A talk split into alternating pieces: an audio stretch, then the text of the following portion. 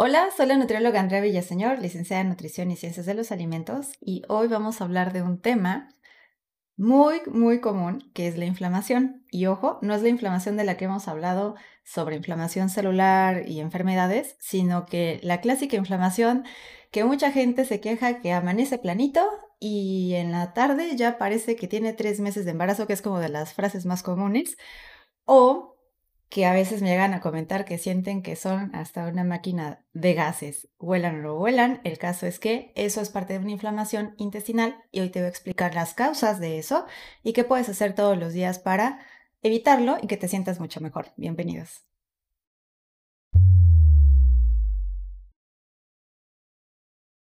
Uno de los síntomas más recurrentes en la consulta de nutrición, cuando hacemos las preguntas de síntomas frecuentes, tiende a ser inflamación. Y es una inflamación que puede ser que vaya aumentando durante el día, especialmente después de comer, y muchas personas refieren que ya en la tarde-noche a veces ni siquiera quieren cenar por el nivel de inflamación que tienen.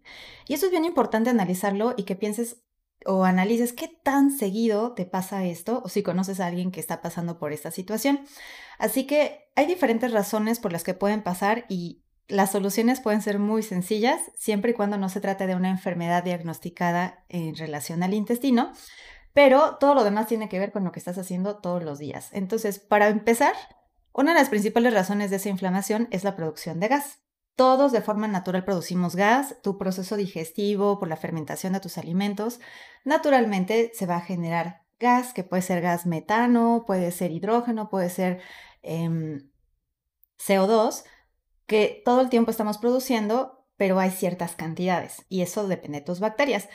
Pero independientemente del proceso digestivo, puede ser que tengas un exceso de gas por que te lo tragas.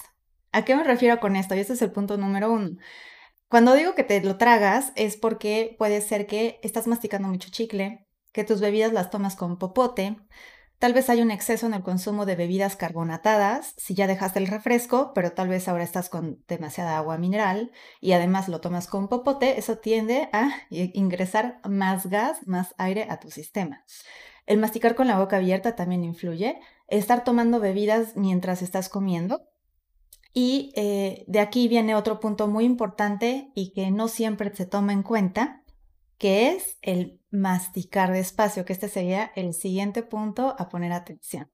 ¿Realmente masticas tu comida o lo deglutes nada más? Una cosa es darle la mordida y pasártelo y otra cosa es realmente masticarlo. Por ahí a veces dicen que tienes que masticar hasta tragarlo y lo que te estás tomando lo estés masticando, pero bueno, tal vez no es que le des 50 masticadas a un bocado, pero al menos sí unas 6, 10 para que realmente Em, tu comida se empape de saliva, que justo ahí empieza la digestión, y si no se empieza a estimular tu sistema digestivo desde este punto, la producción de las enzimas, de todos los jugos gástricos, enzimas pancreáticas, etcétera, pues no se van a dar de la mejor forma y esto influye en que tengas pesadez e inflamación o una mala digestión durante el día. Así que ojo con este punto que es algo muy recurrente y que pocas veces toman en cuenta.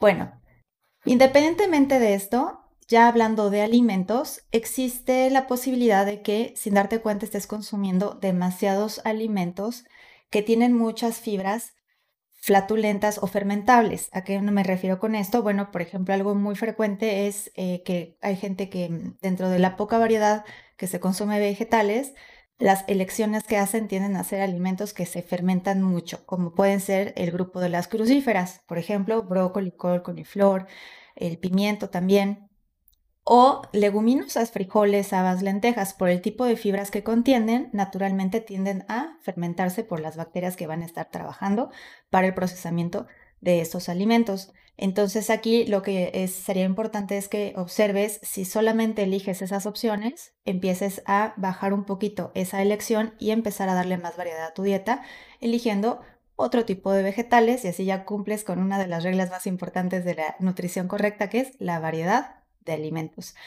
Pero también eh, puede ser que el, el exceso de consumo de alimentos light, ahora que ya se está modificando mucho la, preparación o la formulación de productos, ah, con este objetivo de bajar la carga de azúcares, el exceso de fermentación de los polialcoholes, hay bacterias que también tienen que ver con esto, aumenta la producción de gases y la retención de líquidos. ¿Cuáles son estos polialcoholes? Por ejemplo, edulcorantes artificiales como el gilitol, sorbitol. Entonces, lee los ingredientes y de hecho, en muchos productos para personas con diabetes, tiene una leyenda que dice el exceso de consumo de este producto puede generar hasta una diarrea, porque naturalmente va a generar una inflamación y puedes tener esos efectos secundarios. Así que pon atención en qué es lo que estás consumiendo normalmente.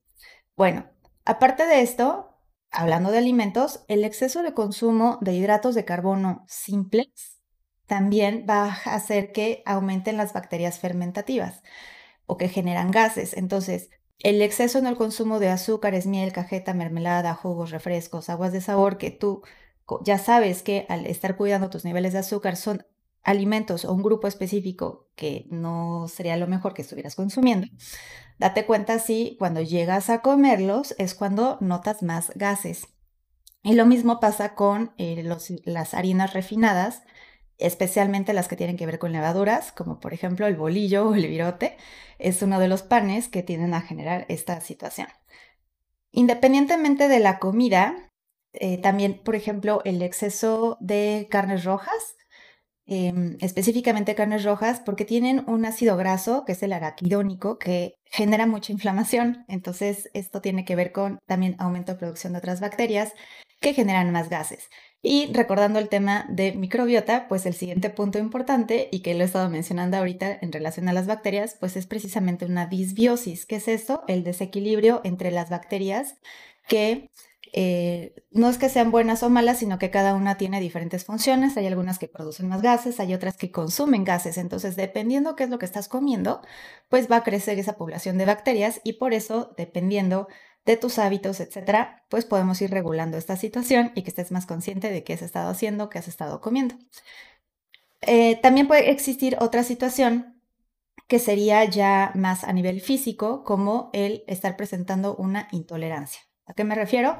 No es una alergia, pero sí la intolerancia, que es una respuesta inflamatoria de tu cuerpo cuando consumes alguna sustancia Em, pero no es una alergia, eh, que no va a haber una activación del sistema inmunológico, inflamación de mucosas, etcétera, sino que se refleja como problemas digestivos principalmente, gases, distensión o inflamación, hasta dolor de cabeza, pesadez o sueño, como puede ser eh, la intolerancia al gluten, que no todo el mundo lo tiene, pero es importante que pongas atención cómo te sientes cuando lo consumes. Lo mismo pasa con la intolerancia a los lácteos, que normalmente al comerlo pues se genera una diarrea, como ya lo platicamos en el tema de lácteos.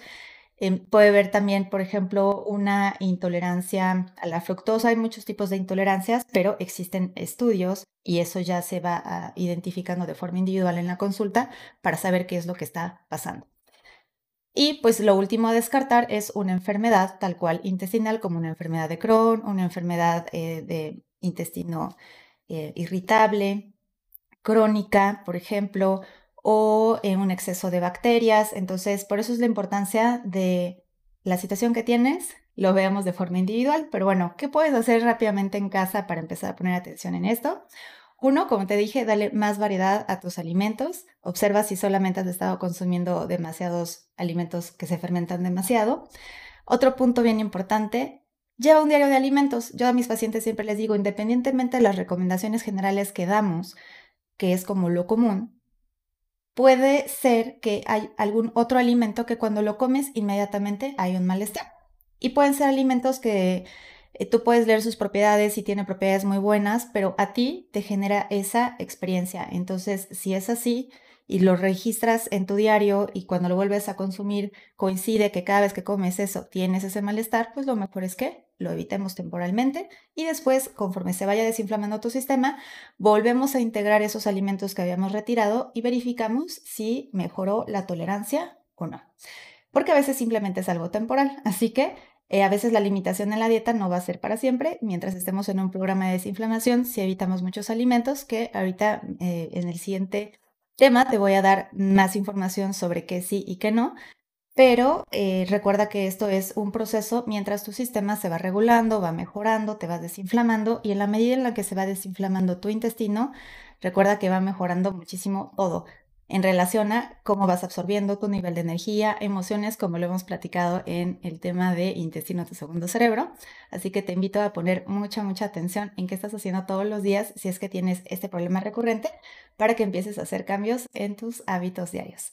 Platícame cómo te fue con estos cambios y cualquier duda, seguimos en comunicación. ¿El popote? ¿Por qué jalas más aire? ¿Estás metiendo más aire?